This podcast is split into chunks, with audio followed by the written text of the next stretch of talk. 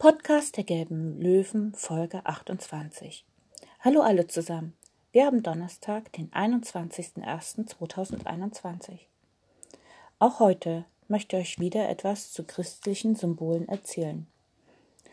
Wusstest du schon? Der heilige Patrick hat den Menschen in Irland die Dreifaltigkeit anhand eines Kleeblattes erklärt. Auch Kirchenfenster haben manchmal die Form von drei Blättern, wie sie im Kleeblatt zusammenstehen. Heute soll es um die Zahlen in der Bibel gehen und welche Symbole sie beinhalten.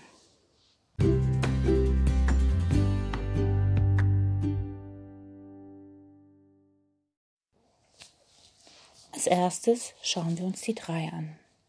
Die drei ist die Zahl Gottes, die Zahl der Dreieinigkeit. Wir glauben an Gott, an Jesus und an den Heiligen Geist. Die drei Personen sind eine Einheit. Das Dreieck, oft mit einem Auge darin, ist deshalb ein Symbol Gottes. Auch haben die meisten Kirchtürme die Form eines Dreiecks. Die Spitze zeigt nach oben zum Himmel. Das ist Gottes Haus auf Erden, das der Mensch mit dem dreieinigen Gott verbindet. Die drei erinnert auch daran, dass Gott Jesus am dritten Tag nach seinem Tod am Kreuz zum neuen Leben auferweckt hat. Die Zahl sieben. Sieben wird auch die heilige Zahl genannt. Am siebenten Tage ruhte Gott, als er die Welt erschuf. Sieben Farben hat der Regenbogen. Sieben Gaben schenkte der Heilige Geist. Das Vaterunser hat sieben Bitten. Die Zahl sieben ist die Zahl der Fülle. Und dann gibt es da noch die Zahl zwölf. Die zwölf ist die wohl bedeutsamste Zahl der Christen. Das Volk Israel hat zwölf Stämme. Jesus versammelte zwölf Freunde um sich, die zwölf Apostel oder kurz die zwölf genannt. Jesus sendete sie als Zeugen aus, um den Menschen von Gott zu erzählen und Kranke zu heilen. Mit ihnen feierte er auch das letzte Abendmahl die himmlische Stadt Jerusalem, ein Bild für das himmlische Paradies, hat zwölf Tore.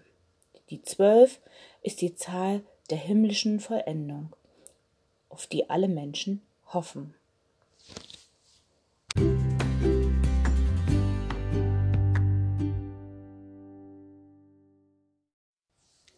Wenn wir das Wort Zahlen hören, dann denken wir sofort an das Rechnen.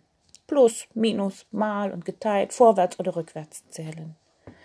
Zahlen helfen uns aber auch, das Wissen über die Welt aufzubauen und mit dem Leben zu verbinden.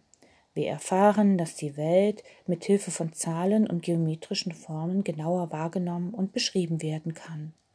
So können wir Pflanzen bestimmen, indem wir Formen von Blätter und Blüten zählen. Bei Tieren die Zahl der Beine erkennen und so deren Lebensweise bestimmen. In der Musik können wir den Takt und die Harmonien hören, und auch in der Kunst sind Zahlen und Formen zu finden.